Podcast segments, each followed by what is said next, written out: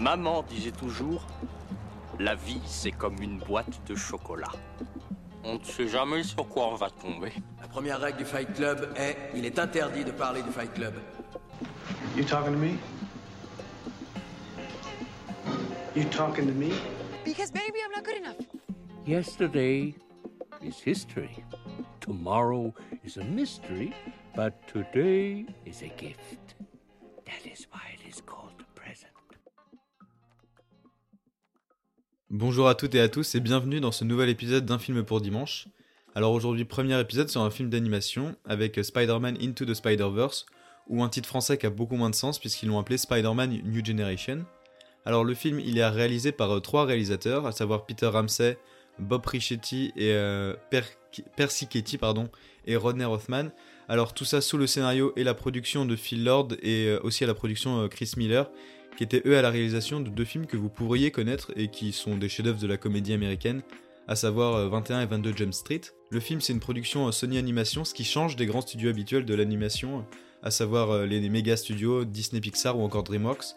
Pour finir sur la création du film, euh, on peut dire qu'il a remporté l'Oscar du meilleur film d'animation en 2019. Mais vu comment est décernée la statuette, c'est-à-dire que souvent ce sont les films qui sont estampillés Disney qui le remportent, la cérémonie des Oscars étant diffusée par ABC qui est elle-même une filiale de Disney. Mais euh, c'est toujours ça dans, la production du film, on sait qu'il a gagné un Oscar, c'est déjà ça. Mais on sait que deux suites sont d'ailleurs programmées avec la sortie euh, cette année de Spider-Man Across the Spider-Verse et de sa suite, parce que le film est en deux parties donc, euh, Beyond the Spider-Verse qui elle sortira en 2024. Après avoir vu donc du coup comment le film a été produit, réalisé, etc., pourquoi est-ce que j'ai eu envie de parler d'Into the Spider-Verse aujourd'hui? Pas certainement parce que c'est mon film Spider-Man préféré, en comptant toutes les adaptations en, live action que j'ai tout vu normalement je crois. Euh, parce que même s'il y a une sorte de révérence générale sur les Spider-Man de Sam Raimi, moi je trouve pas qu'ils soient si indétrônables que ça. Ils sont à mon goût extrêmement sympathiques, mais j'ai l'impression qu'on les présente euh, aujourd'hui comme des, comme des sortes de chefs-d'œuvre intemporels, notamment Spider-Man 2, et que ce serait les meilleurs films de super-héros qui existent. Et pour moi, c'est pas le cas, ils sont loin d'être indépassables, ils sont très sympathiques. Sam Raimi, il a vraiment fait un très beau travail dans les années 2000, mais on peut faire mieux. J'ai le même sentiment pour ceux d'Andrew Garfield, qui tiennent pour moi surtout grâce à l'interprétation d'Andrew Garfield, qui est sûrement le meilleur acteur, ou en tout cas celui qui correspond le plus à ce que moi j'attends de Spider-Man, mais où les films étaient tellement des gros bordels de production et de scénario qui sont fouillés, ils paraissent presque non finis, et puis même on sait qu'il y avait l'ambition de faire une trilogie et que Vu les résultats des deux premiers, finalement le troisième n'a pas eu lieu. Et enfin, euh, pour finir avec Spider-Man au cinéma, faut parler des Spider-Man euh, de Marvel et de Tom Holland. Alors je vais être assez rapide, pour moi le premier c'est un film sympathique d'université, le deuxième il tient à peu près parce qu'il y a Jack Gyllenhaal, et le troisième pour moi c'est une sorte d'horreur absolue qui se veut cool avec un fan service qui est ultra putassier selon moi encore une fois. Je sais qu'il y a beaucoup de gens qui adorent les films Marvel et qui adorent No Way Home, mais vraiment les trois Spider-Man ensemble ça marche pas et on sent que Tobey Maguire en plus a pas envie d'être là surtout, je trouve qu'il est très laid parce qu'il n'a pas eu le temps de production pour les, pour les personnes qui font les effets spéciaux. Du coup, ça se ressent. Et puis surtout, les scènes d'action euh, sont très fouillies. Encore une fois, c'est pas. On sent qu'il y a un manque de temps, qu'il y a un manque euh, d'ambition et qu'il y a un manque de, de, liberté créatrice pour les, pour les auteurs de ces films-là. Et du coup, je trouve que les motivations marchent absolument pas. Mais plutôt que de critiquer No Way Home, euh, revenons à du positif et revenons à Spider-Verse. Alors euh, pour ceux qui ne l'auraient pas vu, le film il raconte l'histoire de Miles Morales, qui est un adolescent de Brooklyn, qui a été mordu par une araignée radioactive dans le métro et qui développe des pouvoirs mystérieux qu'il transforme en Spider-Man. Euh, lorsqu'il rencontre le Peter Parker, le vrai Spider-Man, il découvre rapidement qu'il n'est pas le seul avec ses talents spéciaux et il ouvre plusieurs dimensions grâce à cela. Et pour ceux qui auraient oublié ou qui ne l'auraient pas vu, Into the Spider-Verse, ça ressemblait à ça. There's only one Spider Man. But there is another universe. It looks and sounds like yours, but it's not. My name's Miles Morales. Hey, kid. You're like me. How? I knew my day would come around this time. I know it's complicated. You want to know what happened to you? I can teach you to be Spider-Man. Mm, I love this burger. It's so delicious. Mm, one of the best burgers I've ever had. You have money, right? I'm not very liquid right now. I think you're gonna be a bad teacher. How am I supposed to save the whole world? You can't think about saving the world. You have to think about saving one person. one thing I know for sure don't do it like me. Do it like you. Brooklyn!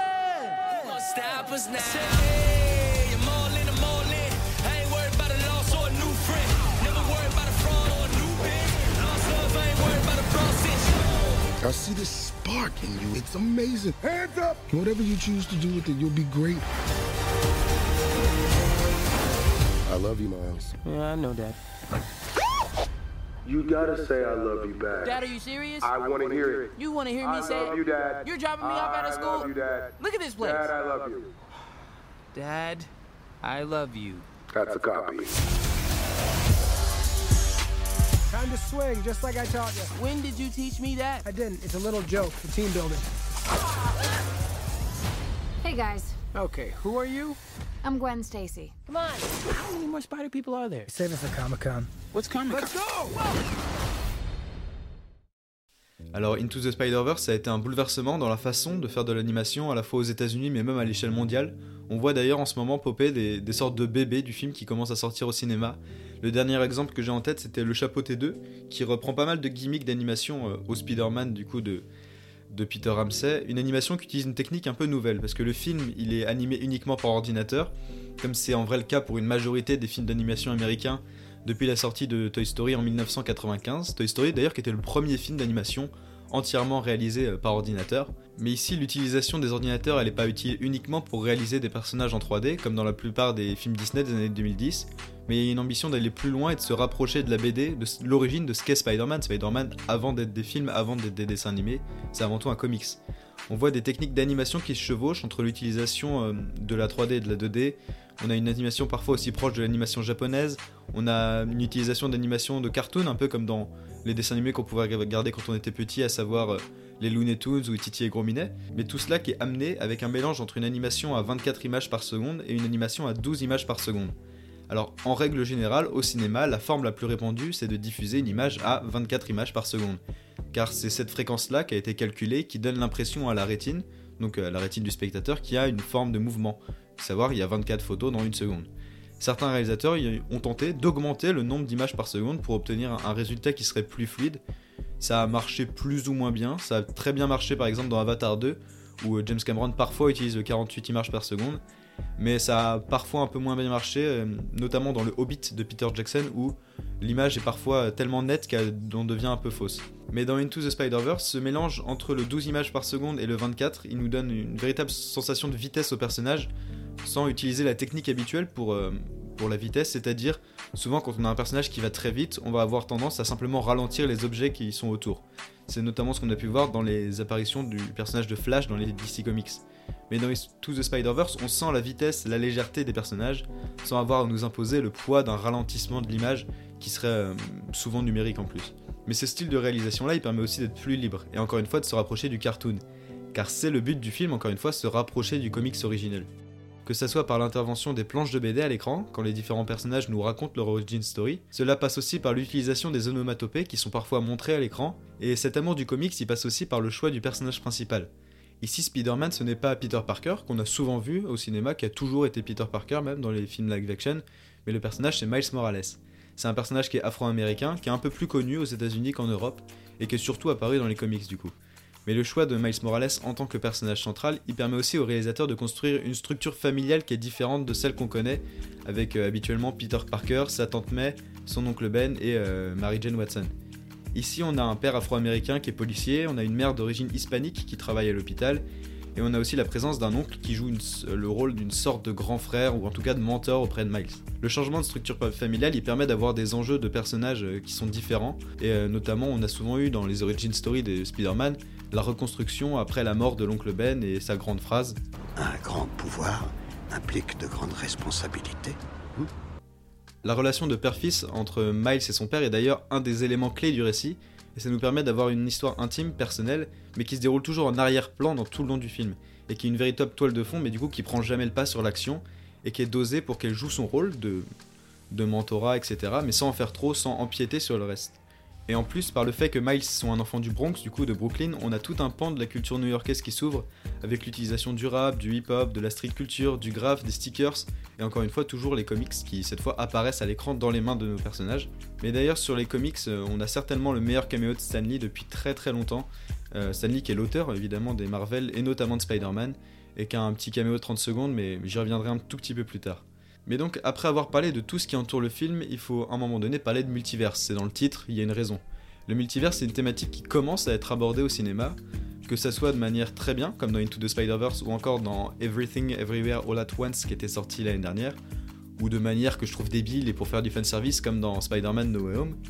Mais ici, le multiverse, il sert à comprendre et à ramener tout l'héritage de Spider-Man. Parce que le film, il est conscient qu'il s'inscrit dans une longue lignée de films, de comics, il sert de ça pour créer sa propre mythologie. Il utilise les gimmicks et les éléments connus de Spider-Man pour les réinventer, les réutiliser, et pas simplement pour faire un clin d'œil un peu nul aux fans, qui serait genre Ah, vous avez vu la ref. L'usage des personnages y rentre là-dedans, entre le Spider noir, le Spider-Man un peu vieillissant et fatigué, la Spider-Gwen, le Spider-Cochon ou encore la Spider-Mecha. Ils utilisent le multiverse pour montrer que la figure de Peter Parker, c'est pas une figure unique, et que Spider-Man, comme dans son message d'origine, c'est une idée, c'est une fonction bien plus qu'un personnage précis ou une incarnation comme peuvent l'être Peter Parker ou Miles Morales. Le multiverse, combiné à l'animation, c'est aussi pour les réalisateurs et les scénaristes l'occasion de sortir toute leur créativité. Et c'est sûrement le point qui a fait que Into the Spider-Verse a été autant apprécié, c'est parce qu'il est le représentant d'une liberté créative qui est totale. C'est David Fincher qui un jour avait dit Au cinéma, le public sait que vous pouvez absolument tout faire. Donc l'important n'est pas ce que vous faites, mais ce que vous choisissez de ne pas faire. Et cela, ça colle encore plus avec l'animation. L'animation dans son ADN, elle est censée être dans une création absolue. Dans les dernières années, je trouve qu'on a voulu que l'animation touche au plus proche du réel, que tous les mouvements soient possibles et que tout soit le plus réaliste possible. Sauf que si ça fait des films qui sont souvent très beaux, c'est des films qui sont souvent aussi très conventionnels. Il est donc pour moi important d'avoir des films qui sont capables de briser cette obligation, comme l'était euh, à l'époque, il y a longtemps, dans les années 70, euh, Astérix et les 12 travaux, qui est d'ailleurs génial et que je vous recommande à voir si vous ne l'avez pas vu, c'est le meilleur Astérix pour moi. Ou encore du coup Into the Spider-Verse. Tous les plans ont une idée nouvelle, il y a un glitch, il y a une accélération, il y a un plan qui détonne.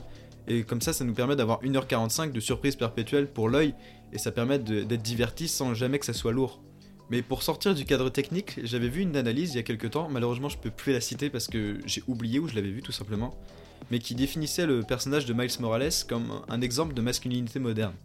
Et je suis plutôt en accord avec cette analyse-là.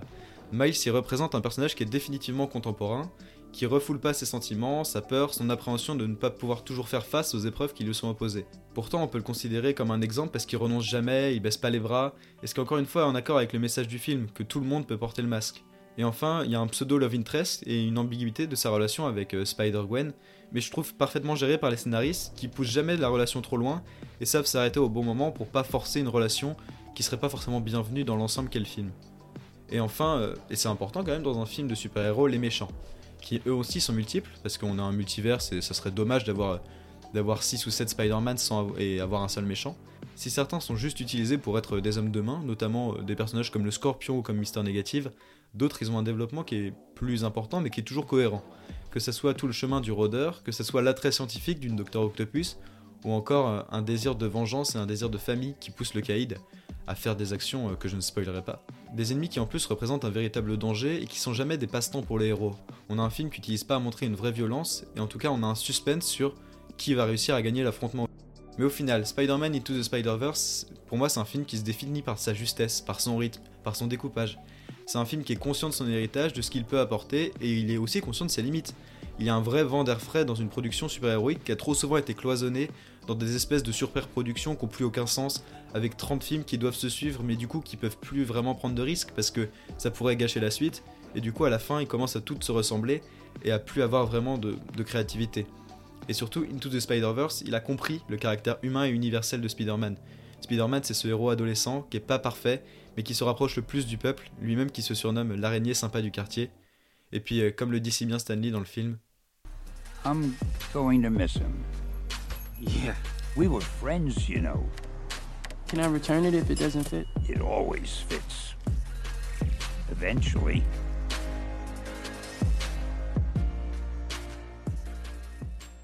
C'est ainsi que je vais conclure cette euh, analyse et euh, pour ceux que ça intéresserait, le film euh, est disponible à la location sur partout et il est disponible aussi sur la plateforme de streaming Disney+. et toujours au format physique parce que le DVD, le Blu-ray, c'est toujours sympa. Je vous remercie d'avoir écouté ce nouvel épisode d'un film pour dimanche, j'espère qu'il vous a plu. Euh, si vous avez des idées de films qui pourraient être intéressants à critiquer, à analyser, je vous invite à les mettre dans les commentaires du podcast ou alors sur le compte Instagram ou sur le compte TikTok, maintenant il y en a un. Le compte Instagram qui recommande un film par jour et dont le lien est dans la description de cet épisode. Sinon, si le podcast vous plaît toujours, vous pouvez le noter, le commenter, le partager sur les réseaux sociaux, ça m'aide vraiment. Et moi donc je vous dis à dimanche prochain pour un nouveau film. In case I don't see you, good afternoon, good evening, and good night.